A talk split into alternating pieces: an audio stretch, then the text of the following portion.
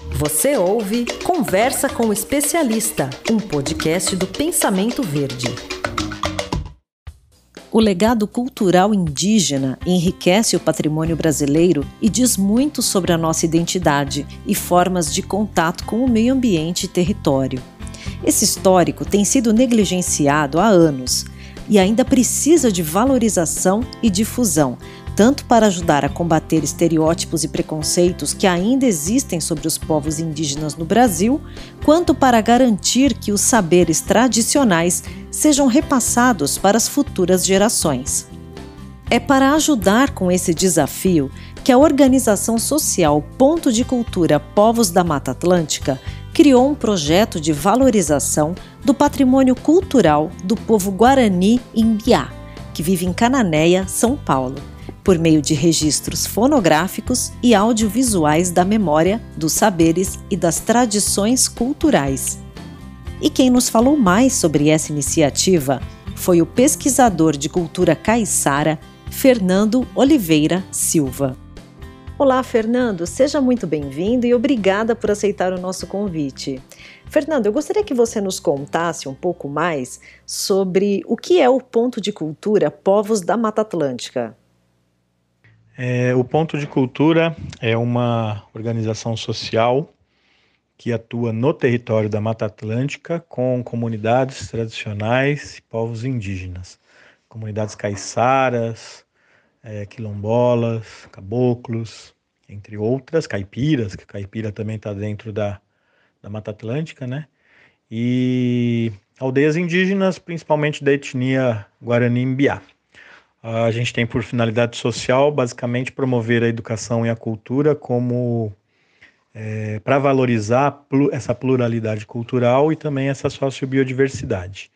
E aí a gente atua com base em processos de inovação cidadã, que basicamente é promover a participação das pessoas é, dentro de processos onde elas não só identifiquem quais são os seus problemas sociais, socioambientais, mas que elas identifiquem esses problemas e pensem em soluções, é, soluções sustentáveis, né? Ou tecnologias sociais, tecnologias digitais que resolvam esses problemas, é, mas conectado com os, os, seus saberes ancestrais, né? Os saberes das pessoas mais velhas, né? As pessoas que é, detêm um conhecimento acumulado que pode resolver problemas de um jeito diferente do nosso é, nas cidades.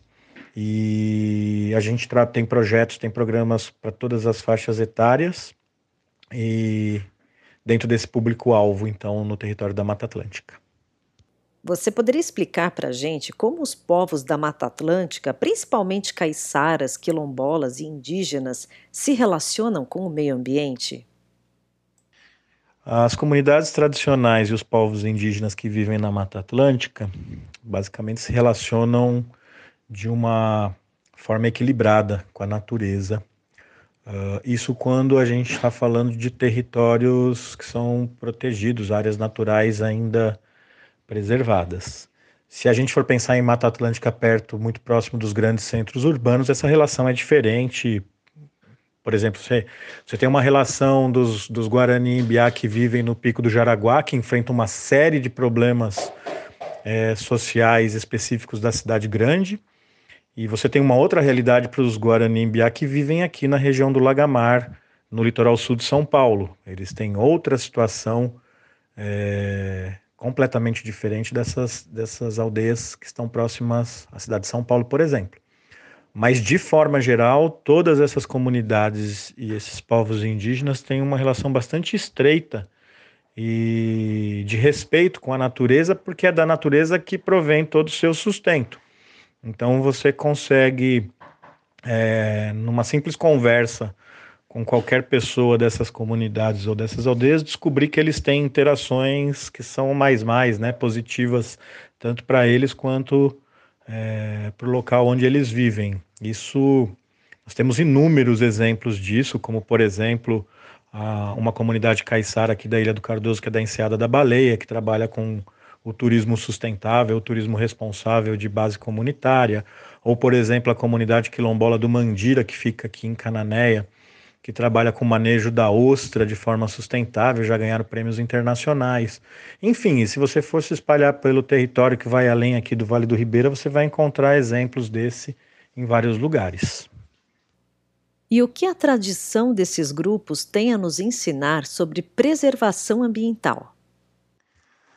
É, as tradições e a cultura desses povos podem nos ensinar basicamente é, o respeito à natureza. Enquanto numa cidade como São Paulo, que a gente chega por qualquer lado da cidade, a gente cai em um rio que deveria ser um rio limpo, que deveria circular uma água limpa, com muito peixe, com muitos animais, pessoas se divertindo na beira do rio, a gente cai em um rio que é só esgoto. Então, eu até costumo dizer que você quer conhecer uma cidade, conheça os seus rios. Se a gente não trata bem os nossos rios, a gente não tem uma relação equilibrada com a natureza.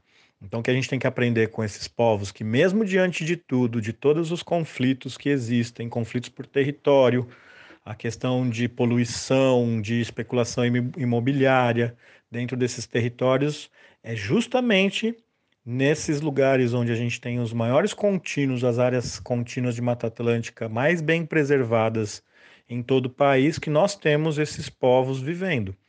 É, aqui no Vale do Ribeira, por exemplo, a gente tem o maior contínuo de Mata Atlântica conservado, inclusive transformado em unidades de conservação, que por sua vez também gerou muitos problemas para essas pessoas.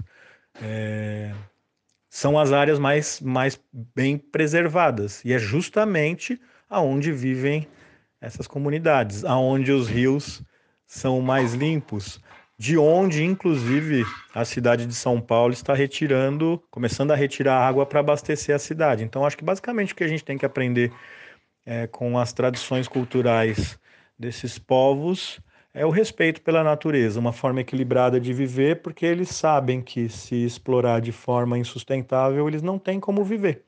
Basicamente é isso. E parece que as pessoas que vivem nas grandes, nos grandes centros urbanos não têm mais essa conexão, elas perderam essa conexão, tanto que são capazes de poluir um rio de onde vem a água que a gente bebe, que é um.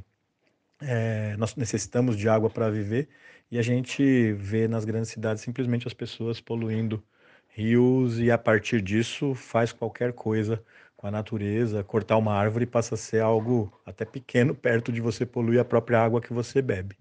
Então acho que a gente tem que aprender isso com eles. Basicamente é o que eu acredito e é por isso que eu estou aqui e convivo, busco conviver com eles para ter esses aprendizados. E quais são os desafios desses grupos em repassar os seus conhecimentos ancestrais para as novas gerações? É, os desafios para que eles repassem as suas os seus saberes ancestrais para as gerações mais novas, eu acho que estão, eles estão ligados com todas essas questões da modernidade, da pós-modernidade, porque os jovens hoje têm acesso a uma, uma gama de informações impensável há 50 anos atrás, até 20 anos atrás, e se vende um modelo de vida em que se ostenta muito, em que se faz com que faz com que essas, essa, essa juventude tenha vontade de consumir e muitos vão embora, muitos acabam indo embora. Então, assim, não é um problema só dos povos da Mata Atlântica, mas é um problema generalizado, inclusive dentro das grandes cidades, uh, que acaba gerando todas essas diferenças sociais, no meu ponto de vista. Uh, por outro lado, você tem é, em algumas dessas comunidades o começo do retorno desses jovens que saíram para estudar, que perceberam que a vida que eles é, estavam levando dentro das grandes cidades não era a que eles gostariam de, de viver. Então tem muita gente voltando para as comunidades também. Eu não sei dizer para que lado que a balança está pesando mais. Acredito que para o primeiro lado, ou seja, de desse êxodo da juventude, e aí esse é o grande problema para o repasse desses saberes. Uh, mas eu acredito que exista um, um, movimento de retorno. Até porque também acredito que tem um, um, um novo momento no planeta onde as pessoas consideradas urbanas estão começando a entender, principalmente no pós-pandemia, começaram a entender que as formas de vida, de se viver mais perto da natureza são mais agradáveis. A gente sabe, muita gente saiu, né, por exemplo, da cidade de São Paulo e veio morar aqui na nossa região. Esse movimento eu já fiz há mais de 20 anos atrás.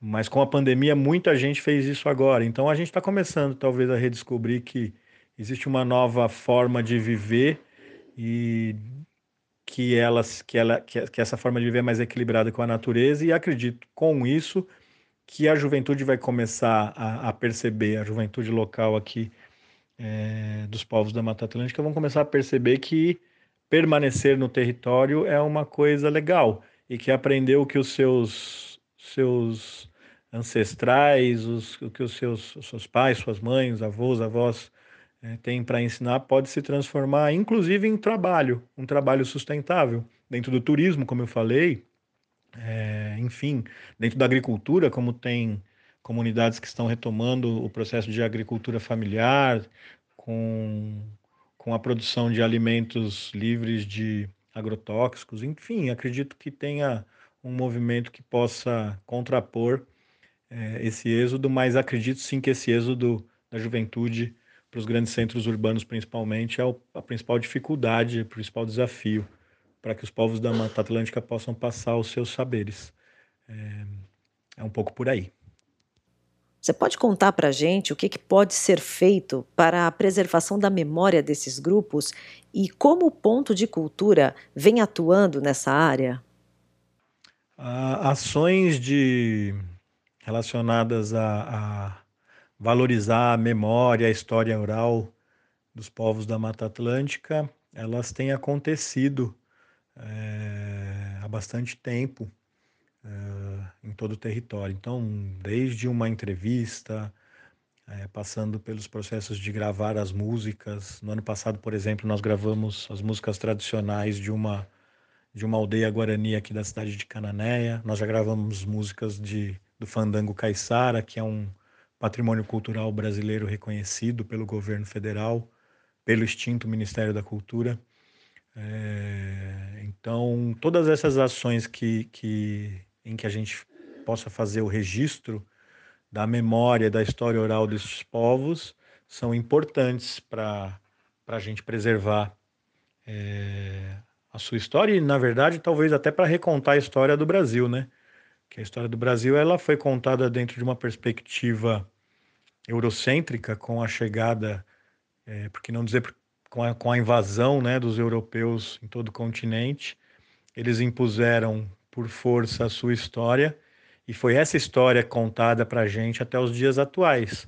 Então, quando você faz qualquer tipo de ação relacionada à preservação da memória e da história oral é, dos povos da Mata Atlântica ou de quaisquer outros povos é, tradicionais e povos indígenas espalhados pelo Brasil, a gente está recontando a história do país por um outro viés, por um outro olhar.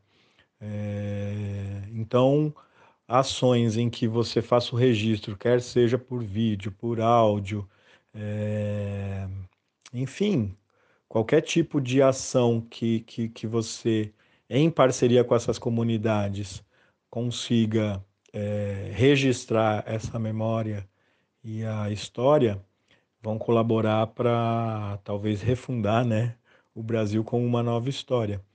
Então, nós aqui temos feito isso há algum tempo, tanto que nós temos um programa é, no Ponto de Cultura chamado Ponto de Memória Povos da Mata Atlântica, e a gente tem feito filmes, documentários, a gente tem gravado canções, é, a gente tem, no ano passado também saiu um livro digital sobre o fandango caiçara, contando a história do fandango caiçara na cidade de Cananéia.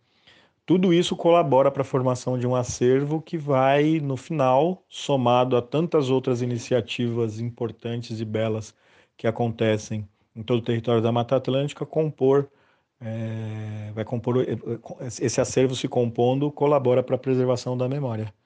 É, e isso é muito importante para o país. Fernando, eu quero agradecer a sua participação. Foi um prazer te receber aqui e parabéns pelo trabalho. Eu que agradeço a oportunidade de participar do programa.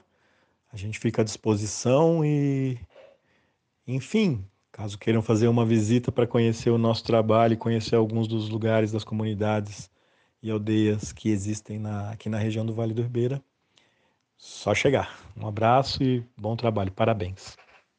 Você ouviu Conversa com o Especialista, um podcast com oferecimento da Dinâmica Ambiental.